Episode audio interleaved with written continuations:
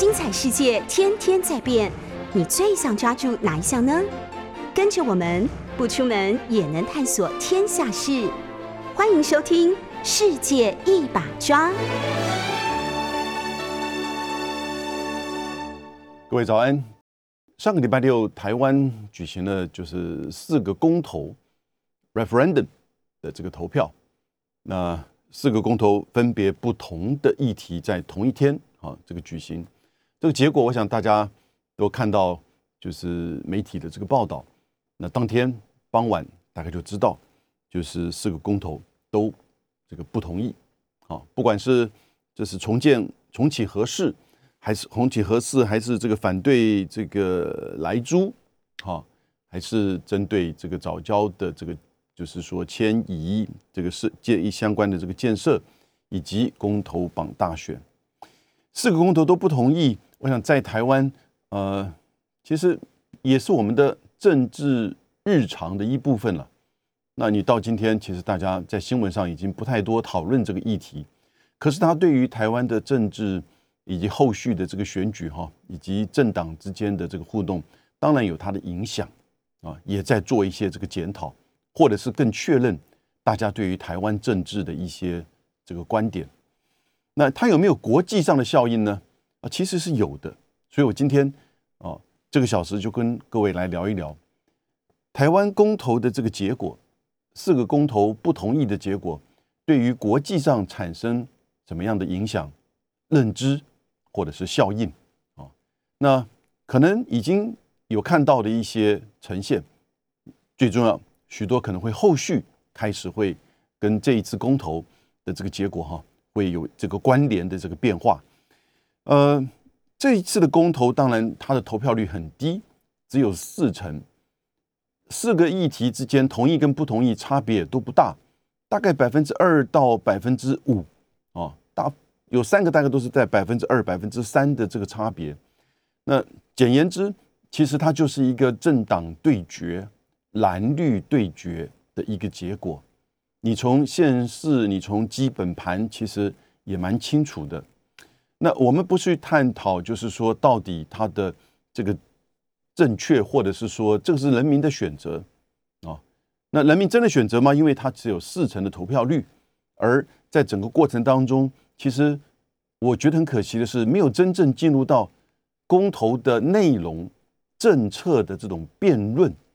而形成了一个就是政党之间的这种对决。政党之间的对决，那你就会看到就是基本盘啊呈现出来。那可是这些政策对后续台湾，不管是在食品安全、能源安全、节能减碳，哈。面对气候变迁的这些相关议题，都其实非常的重要。所以这些层面，我待会为各位进一步分析的，它会有国际上的这个影响和效应。那台湾的政治，即使是像公投这样子议题这么的关键的食品安全和这种能源的政策，那我们看这个过程当中，政策的辩论真的很少。虽然它都有正方反方啊，哈，但是呢。你就在媒体的这个报道上，或者是说深刻程度上，嗯，我觉得其实真的有待这个强化。然后最重要的是，我觉得执政党民进党在于整个资源，哈，背后代表的当然就是权力、金钱、资源。到了甚至有一点就是在做政权保卫战，以及呢，相当程度有许多议题有误导，啊，有误导啊，我们等一下可以进一步讨论。所以。这个公投当然对我们大家而言的话呢，有些人会觉得说，为什么要去投票？哦，过了会执行吗？我不过又会怎么样？哦，所以不过又会怎么样？这个层面是可能对于这些政策对它内容的理解不够深刻。过了会执行吗？那这个对台湾政治的这种信心就不够。哦，不过我觉得这是一个其实合理的怀疑。他过了又会执行吗？或者是说，在法律上他又做怎么一个调整啊？可以去盖过，或者是说找出另外一条这种诉求啊方式。过去我们也不是没有投过公投，因此这些整许多因素加在一起哈，就会呈现出这一次的这个结果。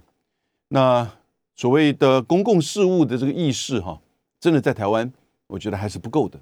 政策的说明和辩论啊，其实也是很差的。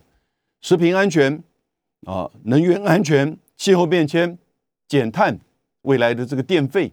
啊，这些变这些政策其实都有待这个大家去讨论。那可是呢，最后的结果是要由我们共同来承担啊。最后这个结果要共同来承担。所以你说这是人民的选择，我其实画一个问号，因为它的投票率这么低，它的过程当中缺少了政策的沟通跟这种探讨。以及最后变成就是政党之间的这个对决，那但是呢，呃，这个结果是要人民共同来承担。国际上的这个反应呢，呃，有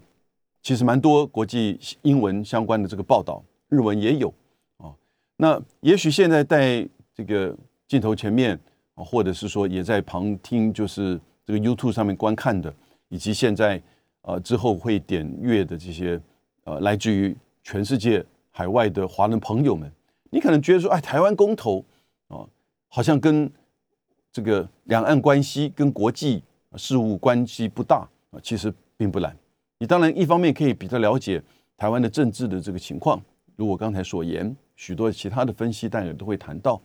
但是呢，它也会影响到台湾的对外以及呢两岸之间的未来的这个互动啊。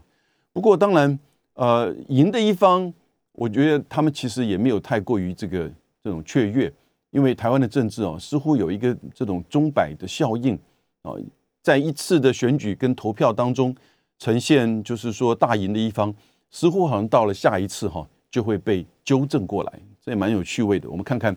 明年的县市长选举会是一个怎么样的情况，在国际上，其实从法国、英国、美国、日本。啊，甚至到印度相关的这个新闻都有报道，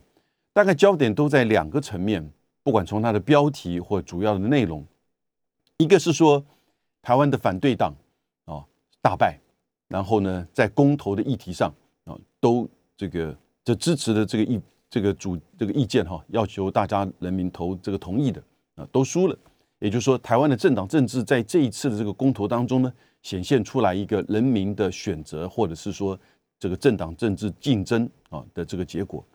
另外一个是针对反美猪、反莱猪啊，那标题都用 American Pork 或者 U.S. Pork，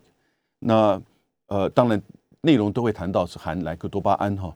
所以反莱猪或者甚至有点反美贸易啊被人民给否决了。那这里面当然西方的媒体并没有那么的去严格的去区分啊反美猪。反莱猪还是反美啊？这个之间概念实际上差别蛮大的。不过，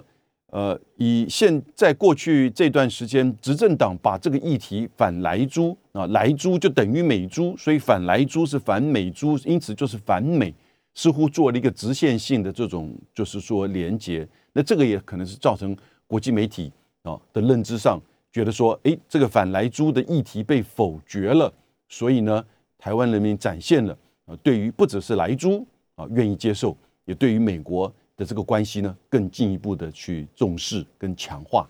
有这样子的初步的国际的媒体的报道。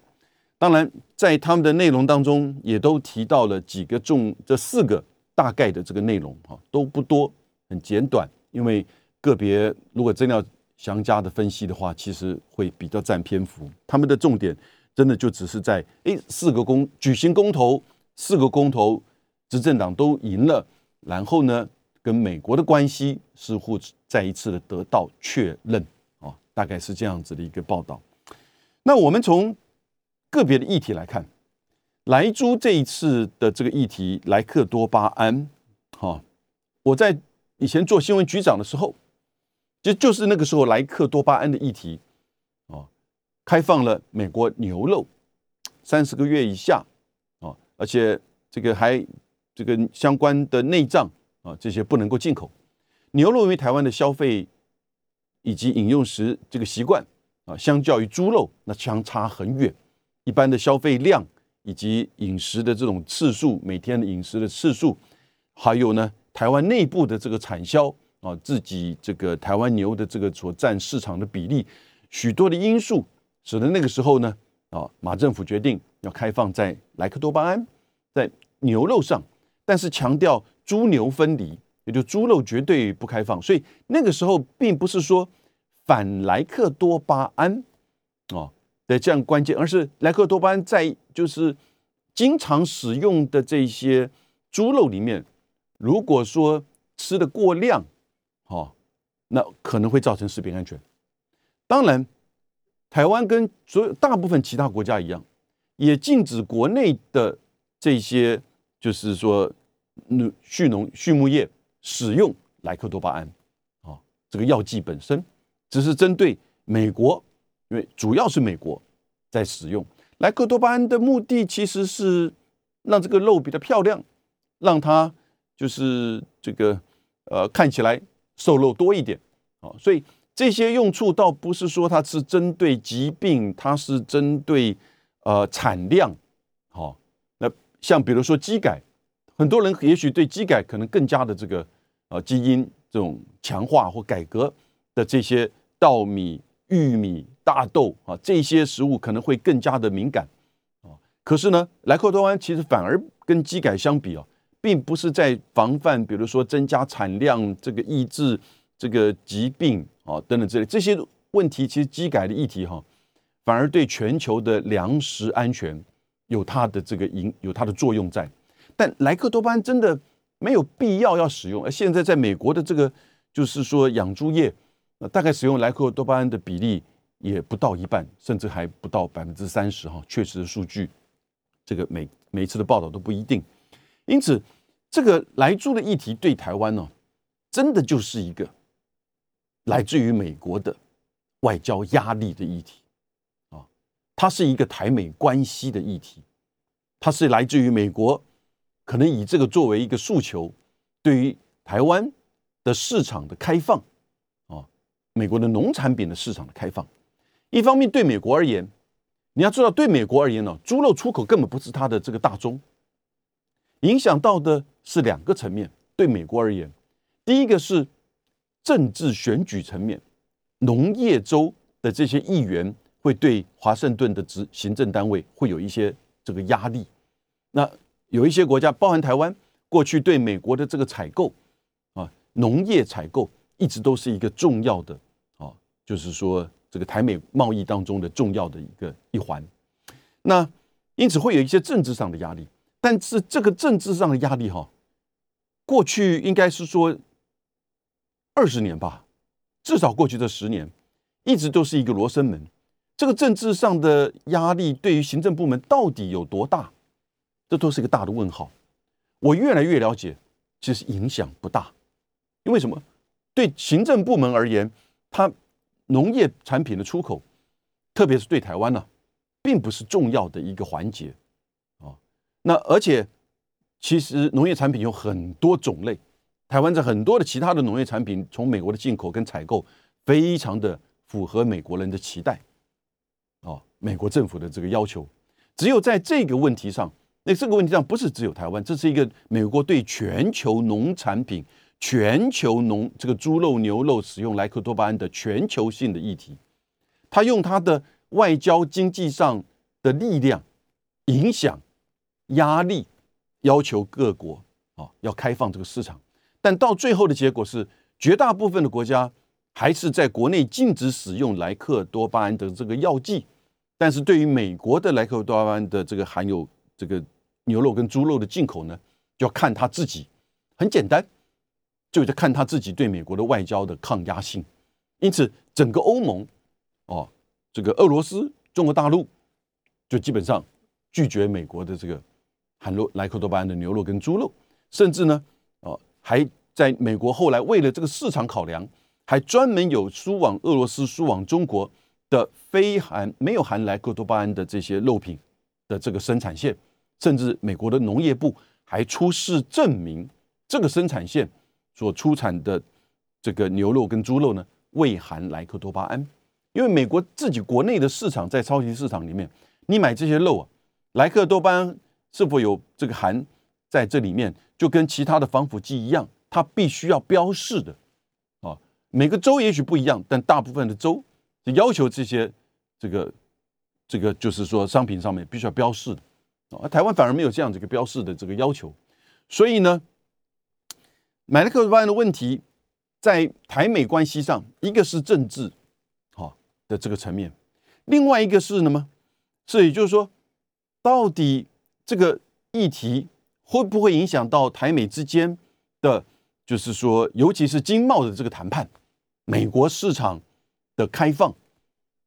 过去经常大家会觉得说，因为有政治压力，所以美国的这个贸易谈判代表署、美国的这个白宫，或者是说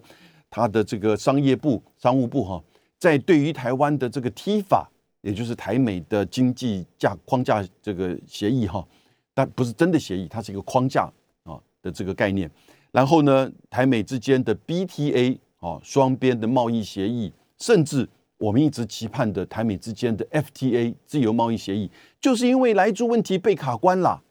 一直有这样子的一种诉求，在美国的媒体或美国的这个国会里面。但是我后来了解，我想大家在投票之前也都很清楚，这个东西呢，其实也是一个说法而已啊，并不是真的。美国因为这个因素，美国真的开放，我们真的完全开放，现在就完全开放。你有看到？真正的实质的进展吗？所以这些议题大家基本的了解哈。所以现在就变成说，在这一次过程当中，大家可能没有注意到的是，这一次针对莱克多巴胺莱猪的这个公投啊，对美国而言，它比较紧张的是什么？这个是对于莱猪的全世界的大概是第一次公投，所有其他国家不管是开放或者是禁止。是政府的决定，政策上的这个决定，它会有一些拖延，它会有一些这个政策上的这个，就是说要求查厂，然后呢，比如说你在屠宰之前，你要停止使用三天或者是一个礼拜的这样子个程序的要求，或者是证明，或者是查核，以及在进口之后呢，使用的去处标示，大部分美国的猪肉。进入到他国的市场，通常不是在超级市场里买得到的，通常是进入到食品加工的这个产业，啊，食品加工的产业。因此，因为猪肉它的这个新鲜度啊，或者是它的这个冷冻啊，都会有影响到，就是说消费的这个意愿。美国的猪肉跟全世界其他许许多国家这个猪肉一样啊，其实大部分可能是进到加工的这个环节里面。那可是还是有许多国家会有政策上的这个要求，但不管怎么样，这是第一次的，世界首次的啊，莱猪公投，莱猪的公投啊，如果有我我至少知道，我大概就这一次吧，啊，如果我不知道的，请大家提醒我。因此，首次的莱猪公投就对美国的农产品的输出啊，对对它的农业外交。对它的就是说，在农产品上要求其他国家开放市场，这就产生比较大的这个冲击，这就是第一个国际效应。这个国际效应对美国而言，因为是牵扯到台美关系，而且是这个美国正在开民主工会、民主峰会，不是吗？所以他当然对这样一个公投，他自己不能多讲话，而且因为牵扯到是这个食品安全的这个问题，虽然他这个相关的资料过去都有他自己的这个呈现。他主张美国人吃了二十年，他主张就是相关的这个实验都证明莱克多巴胺应该是没有问题的。但是美国人吃了二十年，那是美国人的饮食习惯，美国人不太吃猪肉。台湾人大概一天三餐甚至四餐，大概餐餐都有猪肉。台湾人特别喜欢吃，就是说这个内脏，以及呢这些实验被欧盟打脸，因为这个实验其实是来自于制造莱克多巴胺的药厂。他所赞助啊，或者是主导的这个实验，而实验的这个就是样本啊，以及这个就是次数也不够多，也不够具有就是说这种长期的可信度。所以这些东西呢，美国大概都不讲。但对美国而言呢，莱猪公投是第一次的国际上对于美国的莱克多巴胺猪肉的公投。那如果是被否决了，不同意了。这个当然就会对美国在其他国家要求莱克多巴胺猪肉的这个开市场开放，就产生很大的这个冲击啊。也就是说，会不会其他国家也会用公投的方式或者是别的国家的政府，也会以这样子台湾的公投反来反美国来租，因此呢，对美国呢就这种抗压性呢可能就会强化，所以这些对美国其实是过去啊大家可能没有注意到的。那也许当然美国政府这边是松了一口气，可是另外一方面，在我们针对来租公投的过程当中啊，民进党的操作把它变成是反美租。甚至是反美国，以及美国会针对 CPTPP 台湾的申请，啊，可能会施加阻挠，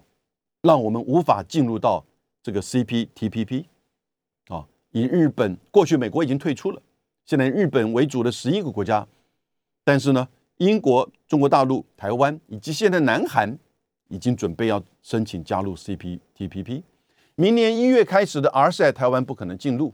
所以呢，CPTPP 变变成我们主要的一个啊，就是说期盼，希望能够加入到的。当然，为什么拖了三年，我们才在中国大陆九月十六号提出申请之后，我们台湾才在九月十二号提出申请，以及真的开放之后，真的加入之后，对台湾的这个整个冲击会是什么？对两岸贸易的冲击什么？啊，这个是另外一个话题，我们可以再谈的。可是，对于反莱猪公投如果过的话，那会影响到美国，这会阻挠我们加入 CPTPP。这个当然哈，这个议题我们谈了很久啊，也谈了几次。这个当然是不存在的，美国根本不在这个 CPTPP 里面，他怎么去阻挠台湾加入呢？所以我来整整理一下台湾这一次四次公投产生的国际效应，我先整个这个把它列出来。第一个，首次美国来租公投；第二个。反美反美猪公投，第三个 CPTPP，美国是否会阻挠？过了，是不是这个没有同意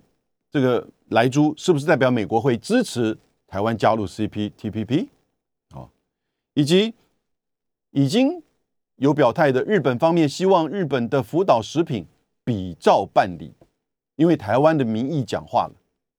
对美国来珠是 OK 的，所以日本的食岛食品的开放应该也要比照办理。未来台湾在申请加入 CPTPP 或者是跟别的国家进行贸易谈判的时候，不管是双边或者是多边的架构之下，我们大概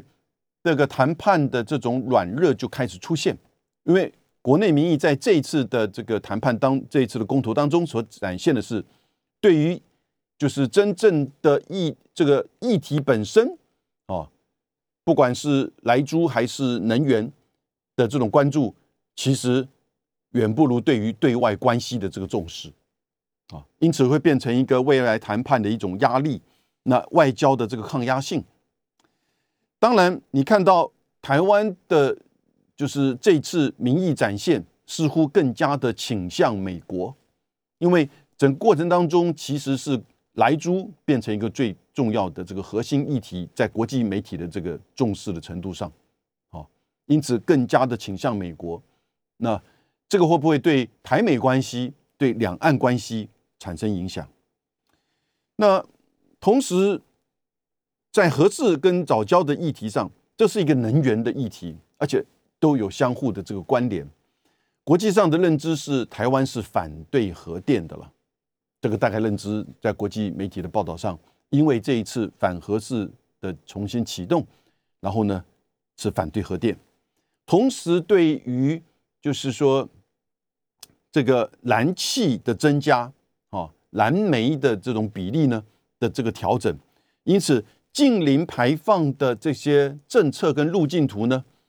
哦，因为你拒绝核电，那你近零排放的这个路径图会是什么？现在国际对于这个节能减碳、气候变迁的议题，其实都设定了二零三零啊，远到二零五零的这个目标。而台湾就个人的这个排放而言，其实是相当高的。所以呢，未来国际上会有一些这个组织或者是政府会关注到，既然你已经拒绝核试、拒绝核电，那你接下来的路径图是什么？你如何达成近零排放排排放？尤其是在二零三零年之前，你怎么样去做调整？哦，二零五零年是不是能达到这个近零？还有呢，整个过程当中，执政党大声的喊台湾队站出来以后，以抗中保台的这样一个诉求来这个进行处理这个公投的这个议题，这样子的这种诉求，现在得到了这个四个不同意的结果的话，是不是两岸关系会随之更加的僵化？这会给予民进党怎么样的一个认知？在他全力的动员之下，这个台湾牌，哦，这个就是抗中保台牌还是有用的，以及和美国之间的这个连结，哦，也还是有效的。也就基本盘吃这一套，基本盘，哦，或者是说中间的选民，他不愿意在这个议题上，应该是一个来租的问题。应该是一个核电能源的问题，结果被上纲成为一个抗这个抗中保台，然后呢亲美，哦，这个跟美国的连接，那很多的中选民不愿意在这个议题上去做这样的一个选择的时候呢，他就选择不投票，啊，因为整个的辩论以及整个这个就是媒体的重点完全都带偏了，带偏了这个楼歪的这个情况之下，很多人觉得那我这个投票就。不是针对这个议题了，那这个议题真正过了或不过，其实影响又不大，因为不会去执行嘛，所以投票率降低，会不会有这个因素？那然后呢，民进党去怎么认知这个问题？我们先从刚刚以这个谈过的福岛食品的开放啊，还没谈到的食品的开放是不是就真的要开始面对了？你看到最近安倍啊，我们的中间这个新闻很喜欢谈到安倍的这些讲话，我也写过文章。我也谈过安倍的讲话，安倍本身在日本的政治还是有他的影响力，但是各位，安倍讲话的内容真的不等于日本的政策，也不等于华盛顿的这个战略，事实上还有相矛盾之处。不过他变成一个，就是说他自己想要去引导，或者是去影响现在的日本的对外的政策，尤其是这个岸田文雄的这个内阁，加上他的这个。外务大臣林方正，啊，所以这个是安倍的企图心。那当然，你说安倍重视到台湾的议题，这个时候呢，我们过了来租了，那是不是福岛视频？日本这边也会说，那你要开放。他对于台湾的施加的这个外交的压力，还有会学习在这一次的经验学习到，你只要压力够，台湾的抗压性是不够的。这个会不会有这样一个诉求？而且不止日本，将来其他的外贸谈判的议题上面，也就是让大家知道，你只要压力够，啊，外交的台湾的这个处境，外交的考量，啊，国际处境的考量，会是一个就是说很好的切入点，啊，那当然这个东西并不是说国外的政府怎么样的，就是说负面来看待这个问题。而是他觉得这是一个可以去对台湾在政策谈判上施压点哦，因此这样子的一个就是来租的公投所呈现的哦很多层面哦很多层面，当然在台湾更加的倾向美国这个层面，那目前的国际的媒体的报道大概都是这样子的标题跟第一段的谈的这个内容，也就是台湾的人民。在四项公投当中，尤其是针对美国猪肉的这个公投，啊，同意开放，即使是含有莱克多巴胺的美国猪肉，继续的进口到台湾的市场。这些媒体不是不会去讨论这个食安问题，或者是全球各国对于美国来猪的这个进口或者是限制啊，或者是开放的这些数据，其实大概都没有，我们都没有看到。可是呢？只是在谈到含有莱克多巴胺的议题变成一个公投议题，而台湾人民是同意开放的，好，这样子的一个开放，它也不只只有停留在这个层面，它更进一步说，展现了台湾对于美国关系的重视。我觉得这是事实，至少在这一次的基本盘的这种动员之下，不管是什么因素动员啊，但这个结果所呈现的就是。虽然它差的比例并不高，呈现的就会是我们重视对美关系。那特别在这前面两个礼拜，真正的把它给操作成为一个反美猪，甚至反美保中抗这个抗抗中保台的这样一个论述。因此，你也不能怪国际媒体的这样一个认知。所以，这种认知呢，当然就会对于有有当然正面呢，啊，如果说是强化台美关系的话，或者是说对于美国的国会、国会议员、美国的政府官员、美国的媒体对于台湾的认知，就显现出，哎，这个台湾还真的知道我们这段时间对他的这个支持，对他的这个就是说关注哈，没有。白费我们的这个力气啊！他也正确的回应在这个议题上啊。当然，当然，实案问题根本不是重点啊。台湾人民也正确的回应我们美国人对台湾的这个关注。这个也许你可以把它解读为，就是说，至少在台美关系上，短期内在民进党政府跟拜登政府之间的这个互动，没有因为莱猪的这公投突然蹦出了一个障碍。啊，蹦出了一个问题。那但是呢，另外方面，那是不是能够真如民进党所宣传的？如果美国能够在来住的议题上去阻止我们加入到 CPTPP，那我们现在同意来猪进口，美国是不是能帮助台湾加入 CPTPP？我要请那些当初提出这样子意见的政治人物、学者，你回答我这个问题。现在来助通公投通过了，美国是不是就可以加帮助台湾申请加入 CPTPP？美国做得到吗？美国会做吗？哦，更不要说这个制裁的问题，这完全是跨部门，而美国自己还是自己不在 CPTPP 里面，哦，所以这样子的宣传居然在投票前一两个礼拜还可以不断的在媒体上面呈现出来，也不断的会有一些政治人物跟学者。哦，专家们在讲这种哦逻辑不通的话，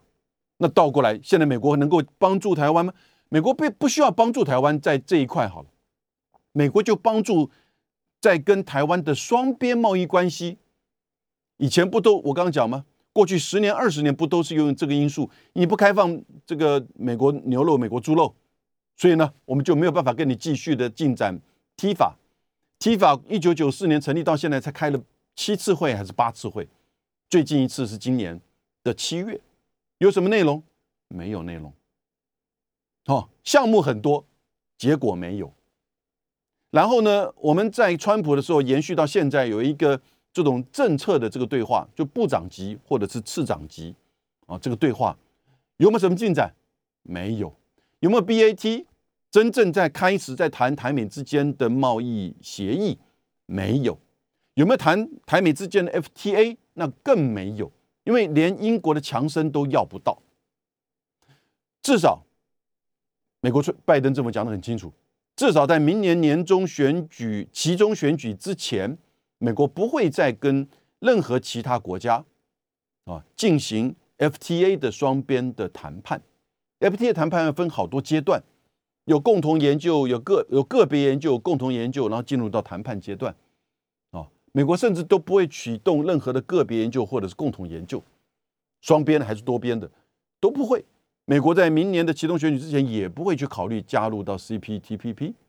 除非明年拜登大胜，民主党大胜，继续维持国参众两院的多数，哦，拜登才有可能，也许会去考虑重启加入 CPTPP，或者是其他跟英国的这个。这个 FTA 的谈判，哦，那这个可能性有吗？并不是没有，但并不高。所以美国连跟台，更不要说跟英国跟加入 CPTPP 都没有，跟台湾会去谈 FTA 吗？加入了这个，因此莱猪通过了，会对有帮助吗？所以各位，莱猪就算通过，美国也不可能帮台湾去申请加入 CPTPP，很清楚，莱猪就算通过。美国也不会跟我们签 FTA、BTA，或者是更进一步这个把深化这个 T 法，都大概不会去在短期内做到，因为这是他基本的这个政策。同时，莱猪会的议题会不会影响到台美关系？就算这个拒绝来租过了。我个人觉得，对于台美关系，啊，可能在外交界，可能在这个肖美琴，可能在这个蔡政府上面，面对美国的外交的这样子的这种质疑，或者是说这个挑战的时候，他可能会要多费口舌。但是呢，大的架构不会影响的。美国作为一个世界霸主这么长的时间，很成熟的外交政策，在不同的议题层面，知道每个议题它的特殊的这种性质，跟它牵涉到的利益，哦，它不会不会很容易的去做跨议题的这种连结，更不要说制裁。因此，我们才会对于从川普到现在拜登，针对。中美关系针对中国的经济、科技、军事、地缘，好，以及在提出来强化的人权、民主、意识形态的议题，这种跨议题的这种连接，哈，其代表的其实就是美国认知到啊，美国认为中国的这种发展是对美国的地位的最大的挑战，所以他会做跨议题的这种连接，去做制裁啊，管制。啊，针对压制打压，但是呢，针对像是这个台美之间的这种关系的时候呢，他反而知道你会不会因为我们如果这个莱猪案通过了，所以美国说哦，明年不卖武器给你了，我不帮助你去 CP 参加 CPTPP 了，我也不会在国防授权法里面我把它收回来，邀请你台湾参加明年的环太平洋演习，no。不准来，除非你是来猪。你觉得美国会这么做吗？那你真的是小看美国了，不了解美国的外交，对不对？哦，我想一般的你和我都了解，美国不会这么做。外交人员，或者是说处理对美关系的，哦，他可能会面临到美国的一些抱怨，但是呢，这些抱怨是日常。的外交或者是双边关系啊上面的这个环节，因此在这个议题上哈，就我刚刚讲的国防授权法对于台湾的这个重视啊，我们另外找时间谈。因此，对于这个公投哈，当然你说是有正面帮助还是有负面帮助，我觉得影响都不大，都是被过度的操作跟就是说强调。那至于在合适的这个层面、早教的层面哈，当然国际上就认为说台湾现在是反对核电。但是这个就刚好跟目前的国际的趋势其实不同了，现在的国际的趋势越来越多。就在昨天，CNN 很长幅的一篇报道，现在从英国、美国，你知道英国、美国的核电的占它整个能源结构发电的比例是多少？百分之二十，全球大概百分之十，台湾现在拥有百分之十一的核电。哦，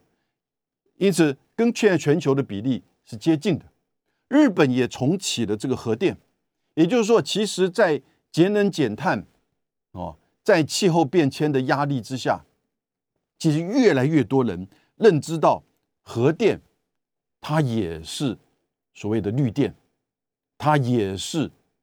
哦，能够避免增加更多的这个，就是说排放。啊，造成整个气候变迁更加恶化啊的治疗的或者是处理的方式之一啊。那而且未来核电的技术，现在比尔盖茨在推动这样子的研究，未来核电的这个技术的发展是可以期待的。当然，另外一方面，核电也代表着有一些安全性。可是我最近连续这几个月所看到有关于国际上对于核电的这个讨论，哈。安全性议题，这已经不是在真正他们担心的这个重点，而是说，在通常对于核电过去的认知跟情绪上，同时呢，对于呃还有一个就是这个核废料啊的处理上，会觉得是说，如果你没有办法先去好好的去妥善处理核废料，那你增加核电的这些，就是说这个核电厂的这个制造。你可能会增加接下来后续会带来的问题。另外一方面也会谈到，就是说核电厂可能会有一点缓不济急，也就是说，因为许多国家现在提的是二零三零，尤其是对西方国家哈工业化国家，二零三零的目标达成的话，核电的现在增加，目前全世界大概呃，中国大陆现在已经要增加十八座核电厂哦，那全世界大概占全世界要正正在盖的核电厂的百分之三十，所以你看，其实全世界的现在核电厂正在增加当中，可是有人认为他可能缓不济急，但不管怎么样，这两边的这个讨论，现在反而越来越多的国家的政治政策以及一些支持者开始的声音很大。你看这一次的这个核电的议题上面，有一些年轻人反而跳出来啊，在台湾啊支持就是这个核电，所以核电的问题呢，已经不是单纯的你对于核子这个核能或者是核武哦，以及过去福岛事件的这样一个认知的安全上的这种担忧，它已经进入到一个你必须要做一很这是一个困难选择，但是呢，你必须要去面对的，在今天的气候变迁、能源结构。的情况之下，你对于核电怎么样？你看以上的这些这种政策的讨论，跟本身的能源安全、用电电费，以及跟国际的趋势、跟国际的大的政策、国际的趋势在对核电的态度上，国际的大的政策在这个气候变迁、格拉斯哥会议刚结束不是吗？以及节能减碳的这些作为上，核电变成一个重要的因素，因为通常大概。其他的绿能，不管是太阳能还是这个风力发电，它大部分在大部分的国家都没有办法成为哦，不管是再生能源还是绿能，它的这个主主轴。所以绿能这个主轴目前水力发电当然更低了哦。回现在绿能发电的主轴，现在大家要回到呢是核电。你看在台湾呢，台湾目前主要是火力发电，燃煤、燃气。燃油这三个占百分之五十，呃，八十二，核能十一，再生能源只有五点四，而且五点四也很难再增加，哦，火力只有百分之一，所以如果我们现在把核能，哦，因为核一号已经在七月一号，这个核二一号，核二一号已经在七月一号停止，核二的二号机呢，预计在二零二三年要停用。而协和燃油机组呢，也规划在二零二四年要除役，所以现在就是说，整个你要转向燃气，啊，燃煤，那燃煤你又不愿意增加的情况之下，你就要增加燃气，所以将来台湾整个用电的这种结构，你第一个电费会增加，第二个你用，当然你没有办法在这样子快速的增长的情况之下呢，你会面临到缺电，